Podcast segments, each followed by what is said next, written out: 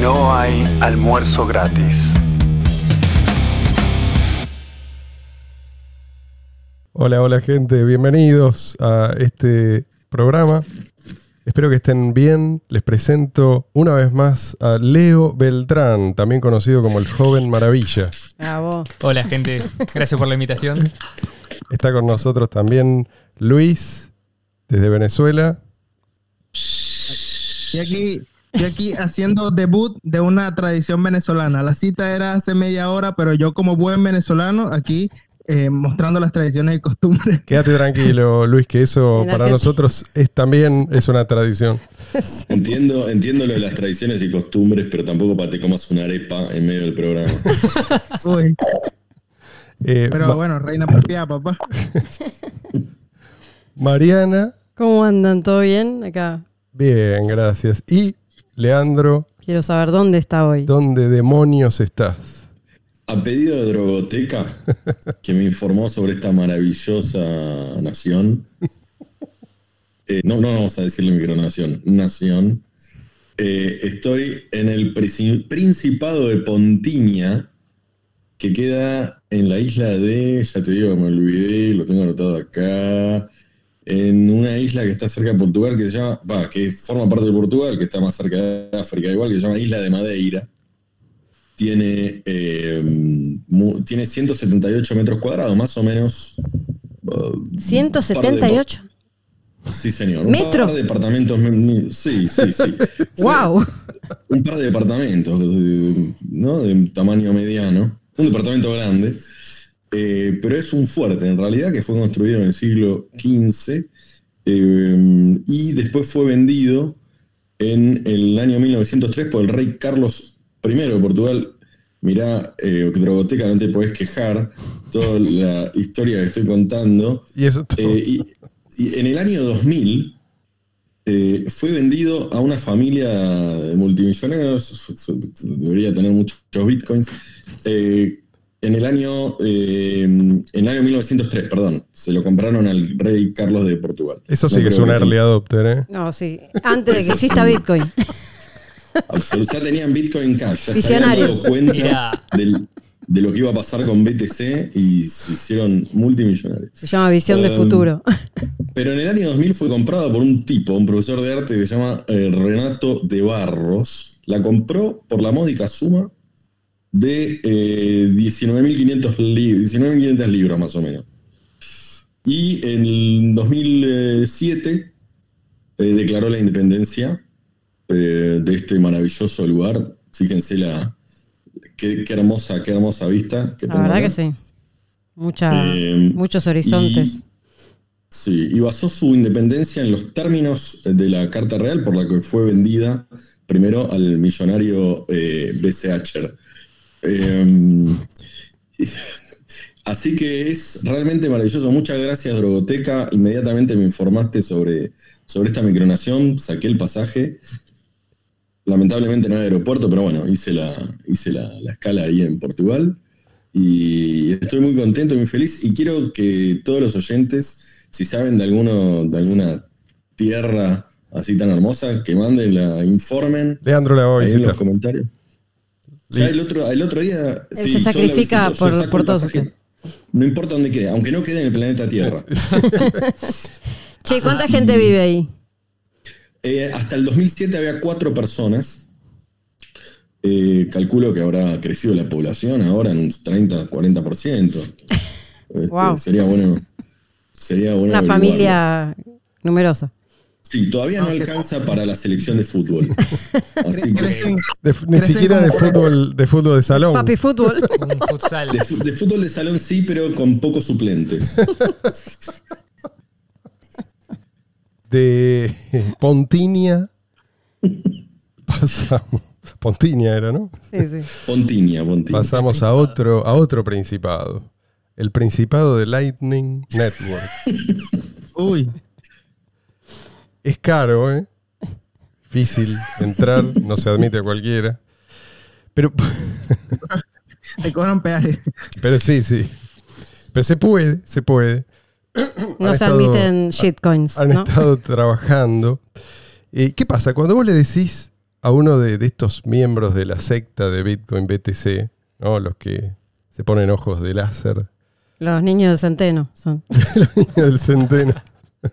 Cuando hice a uno de estos tipos, que haga la prueba, ¿no? Que mande, digamos, el equivalente a, pongamos, 10 dólares en la red BTC y después que haga lo mismo en la red BSH. Normalmente lo que te responde es, negro, para eso está Lightning Network. ¿Sí? Claro. Entonces yo dije, ok, les hice caso. El otro día estaba con Ian, vino acá, probando uno de estos monederos Lightning. Hay varios. Uno que, de lo que ellos mismos recomiendan. Olvidemos por un momento que son custodiales. O sea que para usarlo. Explicar lo que es eso. Claro. A ver, que no se diferencia en un aspecto fundamental de una cuenta bancaria. O sea, necesitas a un tercero para eh, operar dentro de la Lightning Network. Entonces, si vos tenés suerte, puede que en apariencia no tengas grandes problemas. ¿no? Recordemos que para que tu transacción siga su curso dentro de esta red, cada nodo al que vos te conectás tiene que tener suficiente liquidez. O sea que tu transacción puede fallar. Pero como vos, vos, digo, como casi todos los que usan Lightning Network, estás, en realidad estás usando un supernodo hiperconectado, hipercapitalizado, puede que mm, funcione razonablemente bien en apariencia. Ahora, todo muy lindo hasta que vos querés retirar fondos. Vos querés eh, tomar posesión de tus monedas, ¿no? De tus claves privadas. ¿Se acuerdan de Not Your Keys, Not Your Coins que se decía? O ya no se dice más. Por lo menos no. Cambió no- el relato. Sí. Los de ojos de láser ya no hacen referencia a esto. Ahora van a ver por qué. Yo tenía en mi billetera Lightning, tenía 200 satoshis. Estábamos haciendo unas pruebitas y en un momento dije, vamos a optar por retirarlos. Quiero tenerlos en la cadena de bloques. Quiero ser yo el dueño de estas claves privadas que me permiten tener el control de estos 200 satoshis. ¿Sabes cuánto me pedía para hacer esta operación? ¿Cuánto? Porque yo puse retirarlos y me apareció un cartelito rojo que decía, bueno, para retirar estos 200 satoshis necesitas 50.000 satoshis. Me fijé en ese momento y esto equivalía a unos 30 dólares. Saladito el fee. Y claro, Tenés que pagar por el servicio, Marcelo. ¿Vos querés Lightning? Es la Bueno, seguridad. es la seguridad, es, es lo más seguro que hay. me agarró un ataque de risa. Porque además yo pensaba, ojo, esto es solo el principio. Si se hace realidad el sueño de la gente de Blockstream, vamos a tener tarifas en el futuro de cientos de dólares o de miles de dólares. O sea que 30 dólares es ahora esto. Ahora, vos tenías eso, o sea, vos tenías 200 satoshis en tu billetera y te pedían 50. ¿Cómo haces? Bueno, lo que tenés que hacer, o sea, aún si quedara en 30 dólares, ¿cuántos satoshis prestado. yo tengo que acumular para que tenga sentido retirarlos de este jardín amurallado? Y si te pones a pensar, lo que están haciendo es, en realidad, invitándote a que te quedes eternamente ahí. Claro. Entonces, ¿Por qué no explicás, Leo? Para eso te trajimos. ¿Cuál es el problema con, con Lightning? ¿Por qué pasan estas cosas? ¿Y- ¿Y qué riesgos enfrentan lo que ahí se meten? Bueno, dijiste algo recién que es ¿cuál es el problema con Lightning? Y yo diría el problema o los problemas. bueno, hay problemas, lógicamente, como, como es una, una cuestión nueva, es algo experimental, es algo que realmente quieren vender como eh, realizado, que ya funciona, pero la realidad es que todavía hay un montón de cuestiones que no se resolvieron y que van trabajando sobre la marcha y que probablemente no tengan solución. Ya voy a entrar en esto, pero si vamos a cuál es el problema, y el principal problema es que Lightning Network empieza de una premisa categórica y demostrablemente falsa, que es que Bitcoin no puede escalar en la cadena de bloques. Mm. Entonces, partiendo de esa premisa, en el año 2016 se publica un artículo que es un white paper que eh, habla y describe el funcionamiento de Lightning Network, que lleva por título Lightning Network. La función principal de Lightning Network es permitir utilizar una tecnología que ya existía antes en Bitcoin, que no se había explorado mucho porque la realidad es que no tenía sentido en ese momento, que eran los canales de pago. Un canal de pago es una transacción acordada entre dos partes que genera eh, un- una moneda nueva y esa moneda, antes de ser distribuida a los dos participantes, permite eh, hacer transacciones fuera de la cadena. Es decir, como que, por ejemplo, yo hago una transacción, Alan, por ejemplo, carga una transacción con, con Bárbara, eh, cada uno aporta un capital de, por ejemplo, medio Bitcoin, entonces queda finalmente asentado en la cadena de bloques una transacción que finaliza con una moneda de un Bitcoin. Antes de dividir de nuevo ese Bitcoin, ellos pueden hacer transacciones entre ellos enviándose y recibiendo eh, parte de la tenencia de ese Bitcoin en total. Es decir, por ejemplo, si Alan quiere pagarle a Bárbara, por ejemplo, una décima de Bitcoin, lo que hace en lugar de hacer una transacción en la cadena es ajustar ese balance en el canal de pago y después cuando se asiente la transacción, finalmente cuando se asiente el, el canal de pago, eh, de esa moneda de un Bitcoin va a salir 0,6 para Bárbara y Claro. 0,4 para Alan. Ese es el funcionamiento ideal. Entonces, Lightning Network ¿qué hace? Dice, bueno, lo que nosotros podemos hacer es utilizar este concepto de los canales de pago para que la gente pueda crear sus propios especies de túneles, empezar a enviar, eh, a enviar y recibir a través de, de canales secundarios que no son la cadena principal. Nosotros guardamos la cadena principal para las transacciones importantes, Mm. que en la práctica esto representa en el futuro de Bitcoin que solamente las- los bancos y las instituciones financieras más importantes del mundo, que van a ser las únicas que van a poder asentar eh, sus transacciones con esas tarifas tan altas, eh, lo, lo pueden utilizar y que el resto de las transacciones utilicen estas capas secundarias. Lightning Network es una, eh, es la más popular, también se propusieron otras, pero bueno. Eh, en el caso entonces de los canales de pago, ¿cómo funciona? ¿Cómo se enruta un pago? ¿Cómo se envía un pago de, por ejemplo, de Alan a eh, Carlos? ¿no? Entonces vos tenés a Alan, tenés a Bárbara y tenés a Carlos. Alan tiene un canal de pagos con Bárbara, pero no tiene un canal de pago abierto con Carlos. Entonces, en principio, no podría enviarle dinero a Carlos. ¿Cómo es la solución que se propone en Lightning Network? Si Bárbara ya tiene un canal abierto con Carlos, de por ejemplo 0,5 bitcoins, lo que puede hacer, eh, lo que puede hacer Alan es tomar parte de ese balance que tiene el canal de pagos con Bárbara, por ejemplo, transferir 0,1 bitcoins a Bárbara, Bárbara le transfiere 0,1 bitcoin a Carlos y queda todo neteado y a todos los participantes visualmente para ellos tienen, eh, salvo para, para Bárbara, eh, la diferencia correspondiente a la transacción que se realizó. Entonces, ¿qué ocurre si, por ejemplo, Súper práctico lo que estás contando. esto, esto es el Pero, principio? pero perdón, sí. ya sé, ya Esto- sé que estoy esto es- arrancando y esto es para Esto empezar. estamos hablando de tres personas. Estamos Imagínate una red de esto, de este lío. Bueno, Lightning Network dice, hagamos una red con esto. ¿Qué pasa, por ejemplo, empezamos con el primer problema. ¿Qué pasa si Alan quiere mandar, por ejemplo, eh, 0,6 bitcoins a Carlos? Entonces, utiliza el canal de pago que tiene suficiente balance por ahora. No tiene suficiente balance para mandarle los 0,6 bitcoin a Bárbara. Pero Bárbara no tiene 0,6 bitcoin en el canal de pago con Carlos.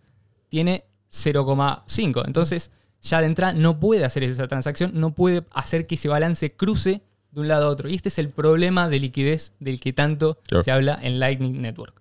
Que es posible que no haya una ruta, un destino para el pago que se quiere realizar. Entonces, ¿cuál es la única forma de que esto funcione? Que haya muchos canales de pago. ¿Y cómo se crean los canales de pago? Hay que hacer una transacción en la cadena de bloques. Pagando. Este es el peaje del que tanto se habla. Para entrar en Lightning Network hay que hacer una transacción y para salir de la Lightning Network hay que hacer otra transacción. Claro, claro. Esas dos transacciones pagan las tarifas de la cadena. Es decir, si la tarifa en ese momento es de 30 dólares, serán 30 dólares. Si la, si la tarifa en ese momento son 5 dólares, son 5 dólares. Y si llega a ser cientos o miles de dólares, como se espera en el futuro y como apoyan esta gente, eh, bueno, habrá que hacer eh, esas transacciones con esas tarifas.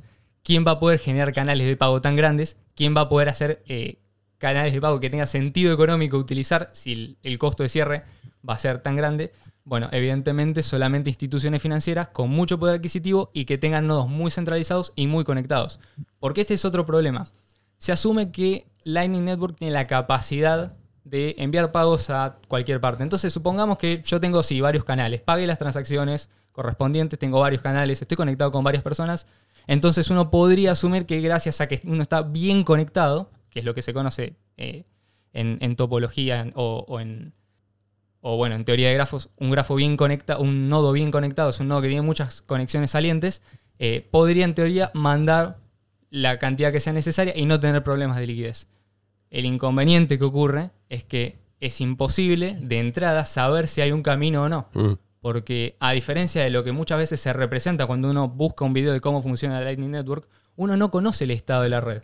Y además hay que pensar en esto. Si las transacciones en todo momento están ocurriendo y los estados de los canales de pago están cambiando constantemente, una vez que yo tengo una imagen del canal de pago y calculo el, el recorrido, eh, perdón, una vez que yo tengo una imagen de la red y calculo un recorrido para que llegue el dinero a la desti- al destino, finalmente ese esa imagen a mí me queda completamente obsoleta porque Claro. al segundo, al, al instante, ya queda completamente desactualizado. Entonces, estos son parte de los problemas que tiene Sí. Lightning Vos- Network para escalar. Vos, vos usabas antes una analogía, ¿no? Si uno quiere entrar a una habitación Sí, y para eso tiene que pasar por, ¿cómo era? El, eh, digamos, para, para, ima- para Sí. que la gente pueda imaginar, cuando vos eh, usás una analogía, ayudás a veces a la gente a visualizar este problema y eh, hasta qué punto esto, en mi opinión, digamos, no es, no es una cuestión técnica, digamos, es un, es un problema que no tiene solución sin importar cuántos ingenieros estén sentados en una mesa pensando en soluciones. Eh, Y lo peor de todo es que se propuso esto como una solución a problemas que antes no existían. no, no, sí, que, sea, ellos, que ellos mismos introdujeron. ellos mismos crearon. Entonces es peor todavía la situación en la que estamos. es que claro, parte de la base de que Bitcoin no puede escalar fuera Claro. de la... Entonces no tiene sentido intentar ah, elevar un límite porque en definitiva es patear el problema para adelante, Claro. dicen ellos. Entonces, eh, la analogía que yo planteaba era la siguiente.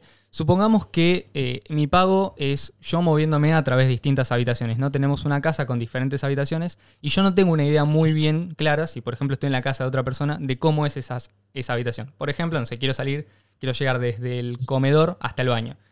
Y bueno, yo voy a pasar por distintas habitaciones, voy a cruzar diferentes puertas. Esas puertas serían los canales de pago que permiten que el, que el dinero vaya de un lugar a otro. Mm. Bien, ¿qué pasa, por ejemplo, si esa casa, eh, en vez de ocupar, no sé, 178 metros cuadrados, Como Pontiña. como Pontini, eh, tuviera un millón de metros cuadrados? Es decir, sea completamente gente, como una red global de pagos, como se propone que sea Lightning, con un montón de nodos, con decenas o cientos de miles de nodos eh, conectados al, al mismo momento.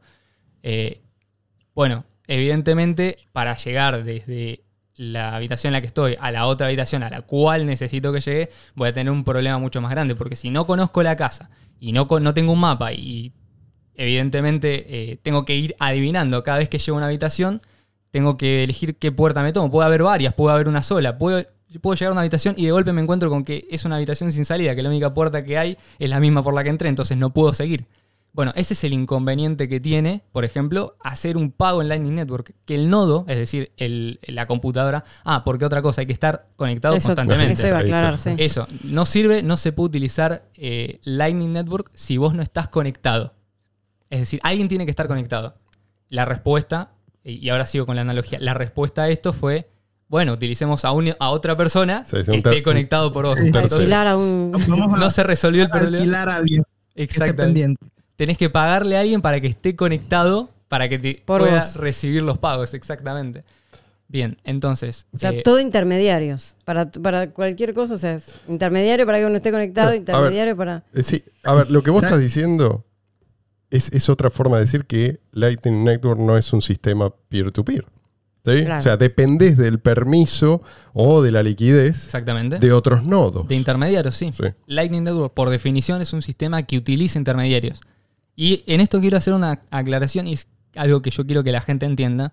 A veces se le dice, desde el punto de vista de los fanáticos de BTC, de los ojitos rojos y de los rayos láser, que no, ellos pueden comprar eh, su balance. En vez de, si quieren comprar, por ejemplo, recibir Bitcoin, lo pueden hacer directamente a la Lightning Network. Es decir, se descargan una billetera, estas que promueven, y les dicen, bueno, ustedes reciban sus primeros satoshis en Lightning. Y ya estás recibiendo Bitcoin. No, No. Lightning Network no es Bitcoin. Porque las transacciones no son las que están descritas en el white paper. No estás usando la red BTC. Claro. Estás usando la red Lightning. eh, y, Bien, y estás bien. usando intermediarios. Y la definición del título, Bitcoin es un sistema que no tiene intermediarios. Claro. Correcto. Lo, lo que estás usando en Lightning es básicamente un pasivo. O sea, un pasivo sobre, sobre un Bitcoin que está en un contrato inteligente, pero lo que tú mueves cuando haces transferencias dentro de Lightning es un pasivo. Claro, claro. Yo, la verdad que para entender desde el principio que empezó todo esto, para entenderlo, eh, inspirada en una- un sitio web que había en un momento que se llamaba Transaction Street, que te mostraba una autopista ¿no? y una ruta para comparar lo que era BTC y BCH. Eh, me pongo, digamos, en el- con el traje de Doña Rosa hoy, el batón, las pantuflas, los ruleros, todo, para explicar qué pasó. Porque nosotros teníamos una ruta que era una ruta de un carril de ida y un carril de vuelta, un mega, ¿no? Este, bueno, esa ruta empezó a requerir, por el tráfico que tenía, empezó a requerir más capacidad, más carriles. Entonces, ¿qué pasó? Hubo un grupo de gente que dijo, no vamos a construir más carriles. Ya, la ruta ya estaba hecha. Vos necesitabas nada más una mínima fracción de tu, de tu billetera, de tu balance, para entrar a esa ruta. Con ese, con ese pe- peaje, entre comillas, vos mantenías la ruta, pagabas el mantenimiento de la ruta, o sea, mantenías a los mineros. Y vos llegabas a tu destino solito. O sea, vos en tu auto solo, sin intermediario, sin que nadie te dé un permiso, ni te diga que te bajes por acá. Ni... Hacías tu camino vos solo. Los tipos que decidieron un día, no vamos a hacer más carriles. Este, esta ruta se va a congestionar, la queremos congestionada Sí. y vamos a construir una ruta alternativa o varias rutas alternativas que son estos caminos que vos decís, ¿no? De laberínticos que no se saben a dónde te llevan, cómo vas a llegar, entras y nunca sabes cómo vas a salir. Y para entrar a esa ruta, no solamente, bueno, todo esto, esto incertidumbre, sino que vas a tener que pagar una fortuna de tarifa porque, este, bueno, porque nosotros lo decidimos así. Y esa tarifa que pagas, que es un peaje alto, por una ruta que no sabes cómo está de mantenimiento, no sabes si no tiene baches, Sí, no sabes si vas a llegar y que... todo experimental. Eh, no sabes qué tiempo te va a llevar, ¿sí? Transitarla. Eh, ¿Y cómo vas y a salir? ¿Y cómo vas a salir? ¿Y cuánto vas a tener que pagar para salir? Sí, sí. Tampoco sabes, porque vos Tampoco. entrás, Sí, sí, sí, pagás sí. una fortuna por ahí y después para salir otra fortuna más. Y encima, esa plata del peaje no sirve para pagar el mantenimiento de la ruta, porque no paga a los mineros. Le paga a Lightning Network. Entonces, es una locura, es Por eso- demencial. o sea, a- aún si vos se- eh, seamos Eh, Es, totalmente caritativos y olvidemos por un momento todos los problemas, porque te- vos estabas, estabas hablando de la analogía de, de las habitaciones, lo que no terminaste de decir es que para llegar a ese destino, esto es lo que me habías dicho antes, antes de empezar a grabar, para llegar a ese destino, vos no, eh, no sabés si las puertas van a estar abiertas o no. Tremendo. claro, puede ser que de golpe te encuentres con que la puerta que antes te funcionaba ya no, Claro, porque cambió el balance del canal de pago, entonces Pero, pero, no lo puedes pero utilizar. Es supongamos... como si en la ruta vos sabías que había un puente y de golpe ese puente lo dinamitaron y no vas a poder pasar por ahí. es exactamente. Pero supongamos que casi todos los usuarios de BTC eh, terminan en esta segunda capa, como la llaman. Y supongamos también que son felices ahí. Eh, están todos contentos y por tanto no se mueven de ahí. ¿Sí? Es un auténtico paraíso. ¿Para qué se van a ir de ahí? Ahora, ninguna de estas transacciones paga tarifa a los mineros, lo que acaba de decir Mariana. O sea, que la actividad económica está divorciada Claro. del incentivo para proteger la red. Si vos no entendés, esto- a ver, si vos sos nuevo, supongamos que Mm. recién llegaste, y estás dejándote guiar por lo que dicen otros o por lo que hacen otros, o simplemente nunca te pusiste a pensar demasiado en estas cuestiones, ¿no? en, en- en las consecuencias del, del techo a la escalabilidad que tiene Bitcoin BTC. Yo te ruego, de rodillas me pongo, y ustedes son testigos, estoy de rodillas, ¿o no? Jehová, Decimos que sí, no ¿te parece mentir. bien? por favor. ¿Qué, Leo? Igual no eres tan alto. Yo, yo digo que sí, está de rodillas. Te ruego. Los, tes- los testigos de Jehová no podemos mentir. Y, y menos en, en- en suelo sagrado. Muy bien. no hagas nada hasta entender lo que acabo de decir. La actividad económica en Lightning Network está divorciada del incentivo para proteger la red. Pensá un segundo eso, ¿a dónde conduce? Mucha gente no entiende cómo funciona el sistema de incentivos ideado por Satoshi Nakamoto. Sí, Luis. ¿Sabes qué es lo, curioso? Que eso quizás puede dar un poco de luz de por qué tanta emoción por el dinero institucional y por qué se ha perdido la emoción porque la gente utilice las criptomonedas como medio de pago así, o sea, sin, sin contratos inteligentes, sino utilizarlas, ir a la tienda y por qué incluso está demonizado ese tipo de adopción ahorita dentro de la comunidad de Bitcoin BTC. Hablando de demonizar, adivinen quién llegó. Uh, El me encantó. Antes de que hables, quiero, quiero hacer una aclaración. Hoy, cuando hacías el- la analogía que me encantó, me hizo acordar mucho a un proyecto estatal. ¿no? Es casi como si Lightning Network se parece tanto a un proyecto estatal. Tal cual. Algo que no sabes cómo va a funcionar, no sabes en qué estado va a estar. De una complejidad que- y creciente. que- y que destruye el incentivo. Sí, exactamente. Y que requiere además parche sobre parche sobre Y- parche. e intermediarios, que es lo que no teníamos antes. O sea, y, lo, y lo que no tenemos con. BCH. A ver, No abogado. del diablo, ¿eh? Yo, lo pedí escuchar exp- explícitamente. El No, abogado desde, desde el Principado de Pontinia, para ustedes. Al, a pedido del público, además. Estoy del público. A ver, eh, por un lado, Todo muy lindo, pero claro. A ver, ¿qué dicen, qué dicen los de eh, los de los de BTC, no? Este, que ustedes decían, se quejaban de las tarifas, de que las tarifas eran muy altas, ¿no? Entre otras Y cosas. nosotros, ¿eh? Entre otras cosas. otras cosas, sí. Bueno, ahora no hay tarifas. Si se quejan también, no hay nada que le venga bien. No, no hay transacción. No, perdón, hay tarifas, eh, ojo. es que para entrar Hay tenés que tarifas pagar. no solo para Es- entrar y salir. Acá hay otra, hay- acá hay otra cuestión, otro, otro malentendido. Es una mentira engañosa. Perdón, exacto. Eh, ¿Por qué no explicás un poco? Porque aprovechamos que el abogado del diablo llegó y, y te planteó esto. Primero, tenemos la tarifa para entrar y para salir de Lightning Network, eso es una. Tenemos las tarifas dentro de Lightning Network, serán bajas, pero existen. Y además no sabemos cómo va a desarrollarse esto, porque digamos, si, si la competencia es escasa, porque va a haber toda la liquidez va a terminar probablemente en un par de grandes nodos, vamos a ver cuánto cobran. Pero supongamos que cobran poquito. Igual, esto no es todo. ¿No es cierto?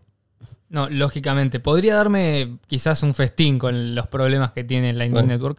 Eh, uno de los que mencionabas es que, a ver, principalmente eh, la, la ventaja de Bitcoin no son las tarifas bajas.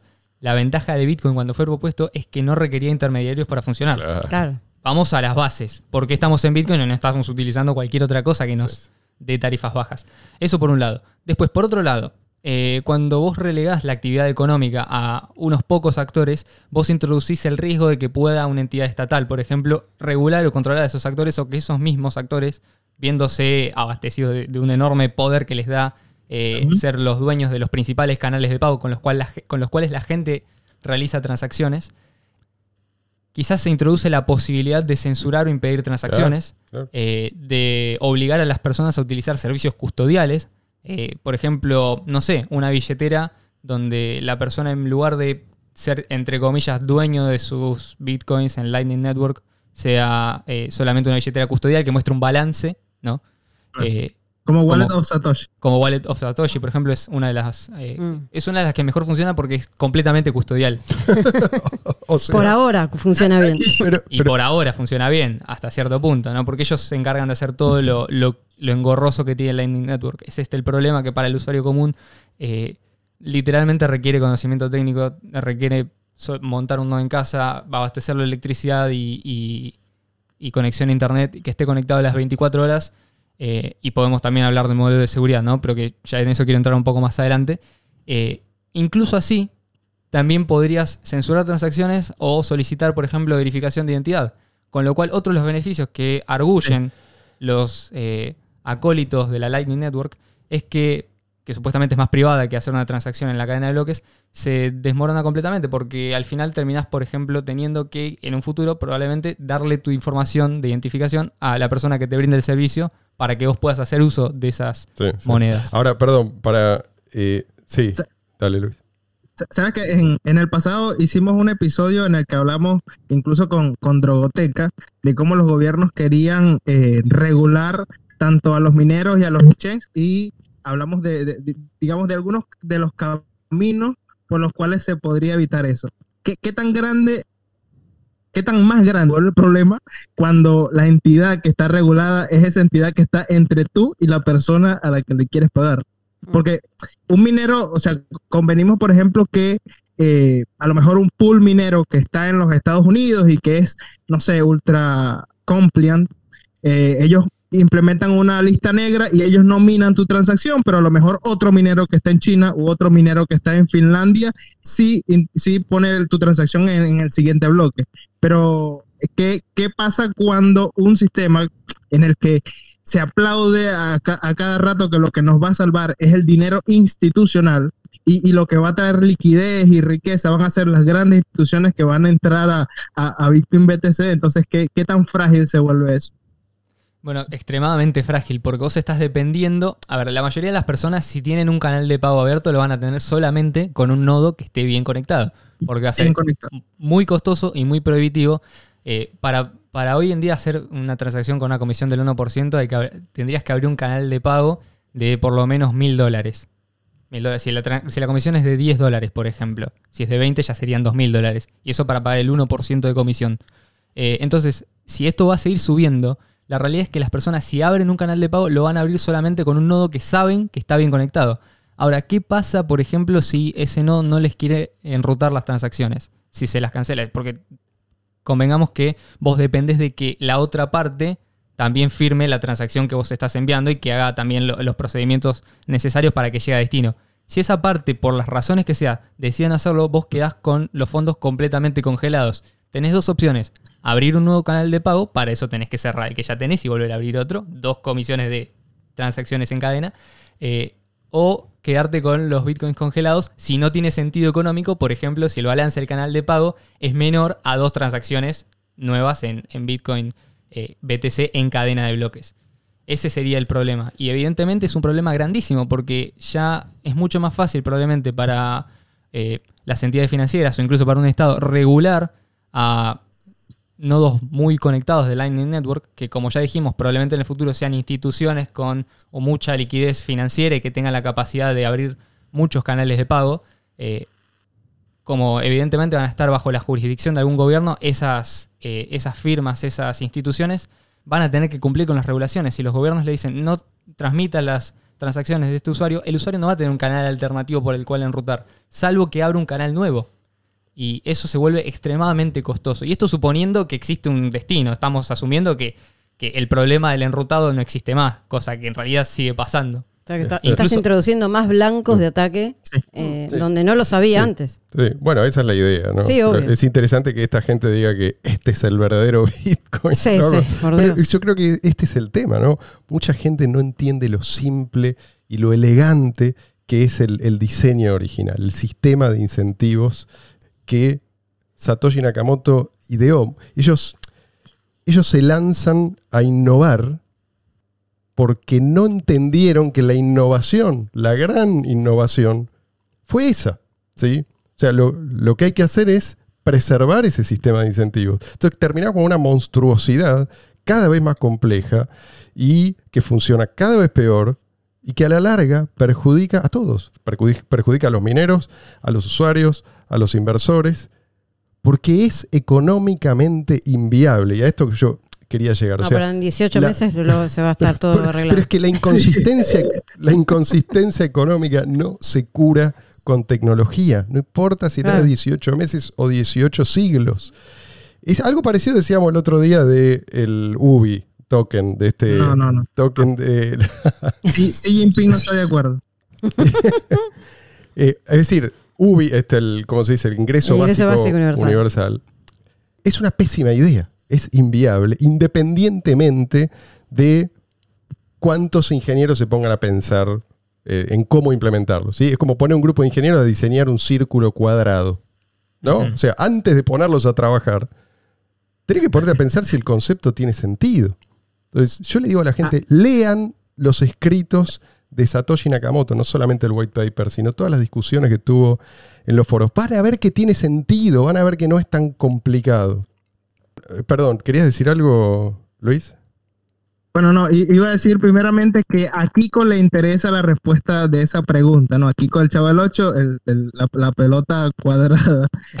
también iba a decir que eh, Leo, Leo hablaba sobre la complejidad, ¿no? O sea, eh, la complejidad de una liquidez, suponiendo que Lightning es masivamente usado, eso quiere decir que, eh, como él decía, los estados de los canales cambian constantemente. Eso quiere decir que la complejidad afecta al sistema. O sea, por ejemplo, eh, suponemos que mi wallet of Satoshi busca una ruta y el no, uno de los nodos por los de donde va pasando esa transacción deniega el camino. Entonces, probablemente mi wallet va a trazar otro camino. Entonces, ¿qué pasa si el otro nodo también, ta- también niega? Y, o sea, ¿qué, qué pasa cuando eh, el sistema comienza a tener problemas por esa gran complejidad? ¿Y por qué tendría problemas por esa gran complejidad? Porque la economía es compleja, porque la economía es dinámica. Eso se resuelve con centralización. Es decir, volvemos, volvemos a el sistema del cual queríamos subir. Este es lo que estaba explicando un poco recién, o por lo menos la conclusión es esa. Va a terminar habiendo un par de grandes nodos y esos nodos van a ser en realidad eh, de grandes instituciones financieras, van a ser los únicos que pueden proveer la liquidez necesaria para que el sistema más o menos funcione o, o- o, digamos, funcione desde el punto de vista de ellos. La Para el ironía es que los, los que son partidarios de BTC dicen que BCH es el que es centralizado por los nodos, No, por el lo- tema de los nodos. Por el tema de los nodos. eh, quiero, Ridículo. quiero poner en contexto qué significa el hecho de que la red sea utilizada. Primero que en el mismo white paper de Lightning Network, no de Bitcoin Network, de Lightning Network, eh, dice que es necesaria un aumento, es necesario un aumento en el tamaño de los bloques porque si no eso es imposible que funcione. Perdón, un aumento hasta, si mal no recuerdo, 130 megas, creo que dice el, el mismo creador del concepto de Lightning Network. O sea, estamos hablando de un tamaño de bloque más de 100 veces No quieren más grande aumentar el del bloque de BTC, pero sí el otro. del actual para que Lightning Network funcione más o menos bien. Y además, con cada nodo que se suma a la red, la complejidad de trazar una ruta entre el punto A y el punto B aumenta exponencialmente.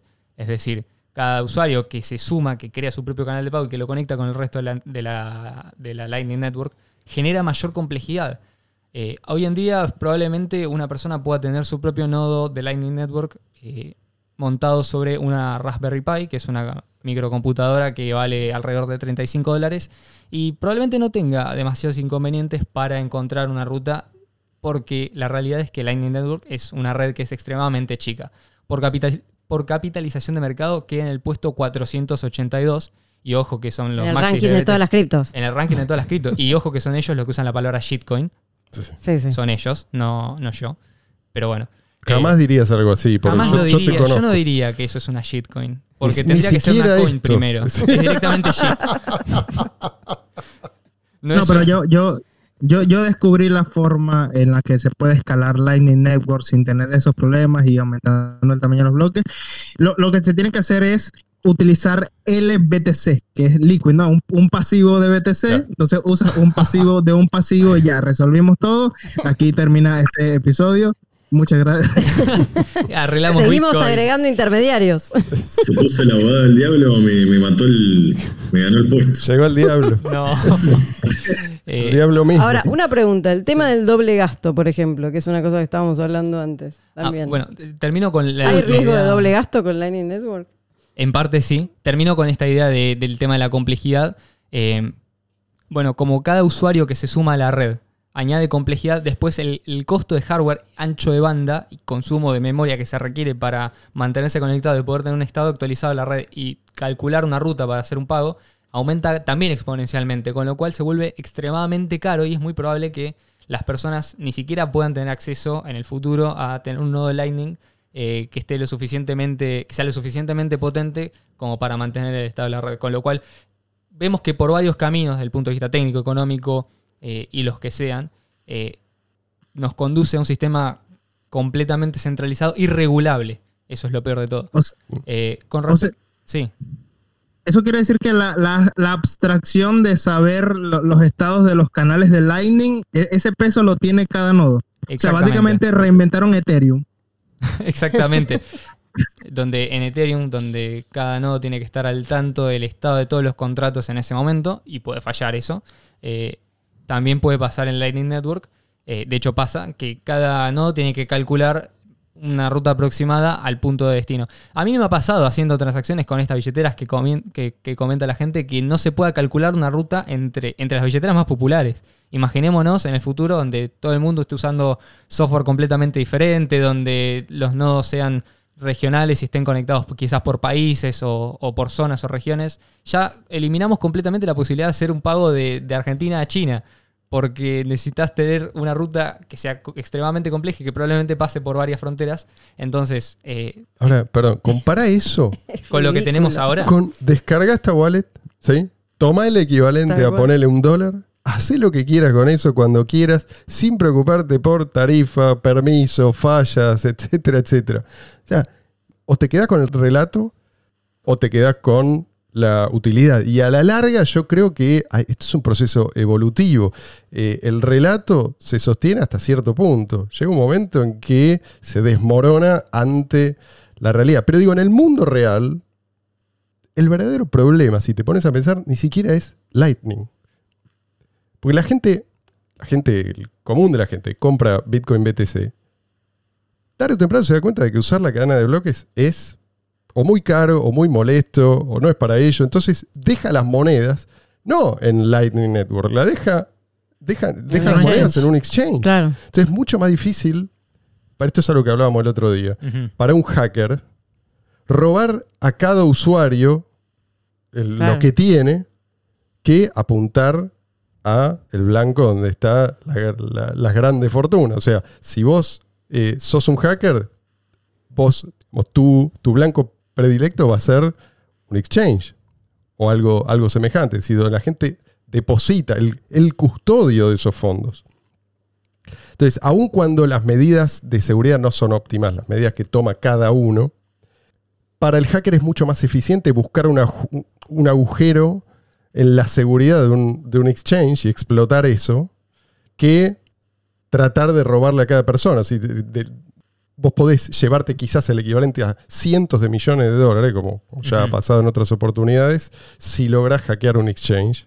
Y pasó, pasó un montón de veces, no sé si cientos millones de veces, pero, pero digamos, Sí. pasó tantas veces, perdí la cuenta. Entonces acá, este- esta es la realidad. No es que la gente, esto es lo que estás diciendo vos, ¿cuánta gente usa Lightning? Si vos descontás, si vos quitás a la gente que usa Lightning eh, para experimentar, digamos, comercio real, es poco y nada.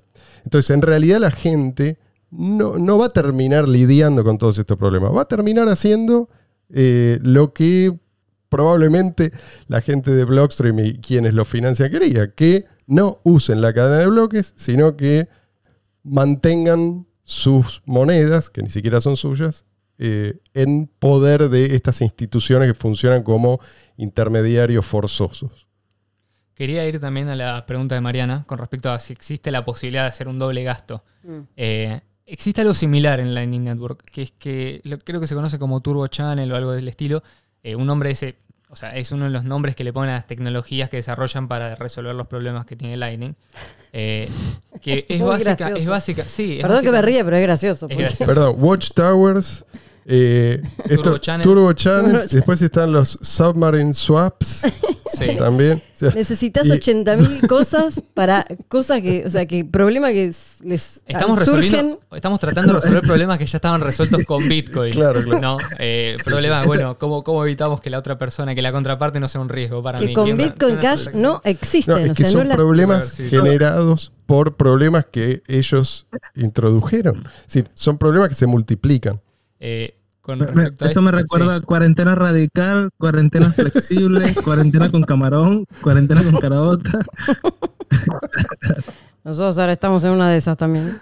Eh, Sí, de hecho estamos en infracción. ¿eh? Le quiero avisar acá a Alberto. No, si quieren no. venir, que vengan. Todavía no, a las 12. En 23 Somos minutos. tres en una habitación y esto es y dentro de 20 minutos es ilegal. Si el próximo programa no lo hacemos, ya saben, eh, es porque estamos Todos presos. todos en prisión. Entonces, eh, existe algo parecido. Esto de Turbo Channels básicamente es aceptar eh, que los nodos de Lightning Network puedan utilizar canales que no están confirmados, porque recordemos que abrir un canal de pago es una transacción normal en la cadena de bloques. Y esa transacción, para ser considerada segura y- e inmutable, tiene que estar confirmada en uno o más bloques. Eh, ¿Qué ocurre? Eh, cuando se utilizan los turbo channels, se, aceptan, u- se acepta utilizar balance de canales que no están confirmados todavía, que no fueron incluidos en un, en un bloque.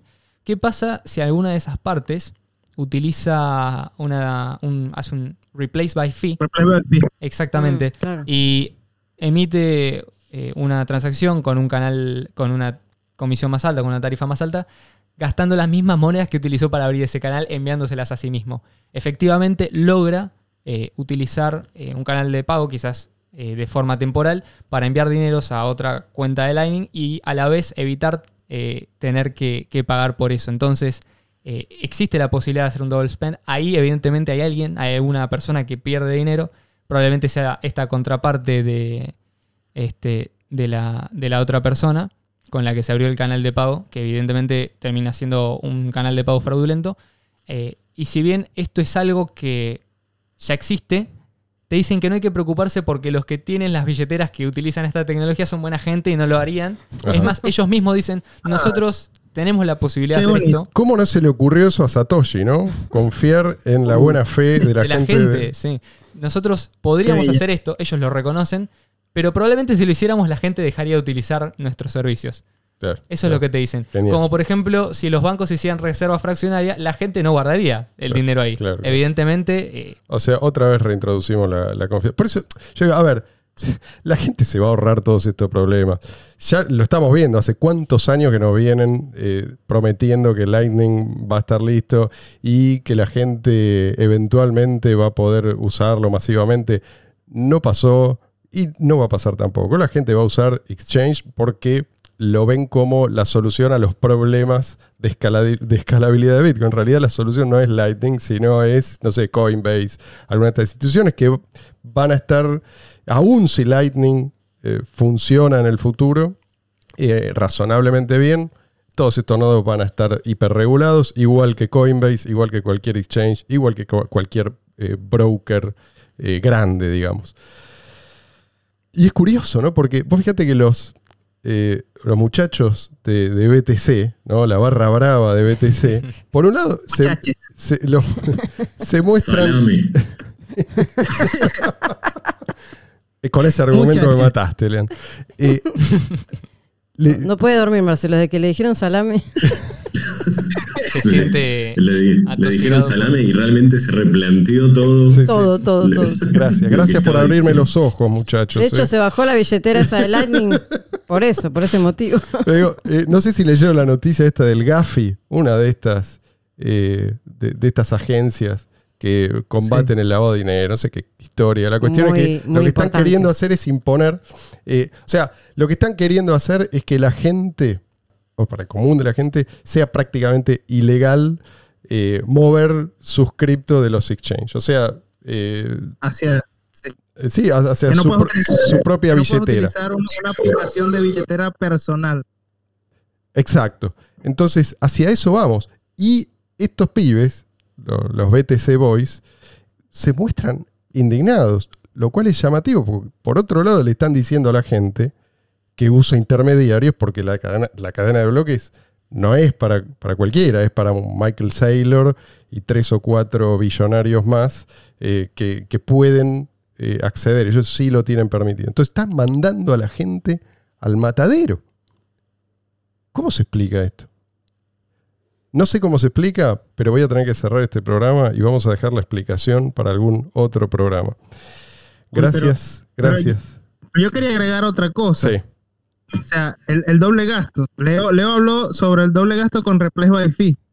Pero precisamente las Watchtowers, existe la idea de las Watchtowers precisamente por un intento de doble gasto. Y es que alguien puede. si- la, la- la razón por la que se dice que tú tendrías que estar conectado todo el día para, para asegurarte de que no te roban es porque alguien a quien, eh, quien te haya enviado pasivos de, de, de Bitcoin BTC por Lightning Network, podría cerrar el canal transmitiendo un, un estado anterior, o sea, eh, un, un, di- digamos como que falsificando que él no te envió eso, esos Bitcoin y por tanto quedándose con Claro. ellos. Entonces, por eso es que se dice que tienes que alquilar una practiquísimo, ¿eh? Practiquísimo. sí, sí. Eh, ya saben, hagan, hagan la prueba, prueben una cosa, prueben la otra, saquen, vean que su- funciona. saquen sus propias conclusiones. Igual tener que hacer un programa de 40 minutos para que, que alguien entienda más o menos en un principio cómo funciona algo, ya mm, es como que algo no va del todo bien. No es muy vendible, ¿no? Mm, no, imagínate un vendedor, ¿viste? ¿Viste lo que te venden ahí? Cualquier cosa. un- En el colectivo no lo puedes vender. ¿viste? Tenés Que te prohibido, todos los beneficios. Está una hora explicándote. No, si ya me te voy a explicar una hora los beneficios, es porque evidentemente no hay beneficios. es el telar de la abundancia. Es que Yo creo que tengo más posibilidades de ganar en el telar, ¿eh? Si estoy bien arriba. Sale más rentable comprar un token del Teletubby. Señores, muchísimas gracias por acompañarnos. Espero que tengan un buen día. Será hasta la semana que viene.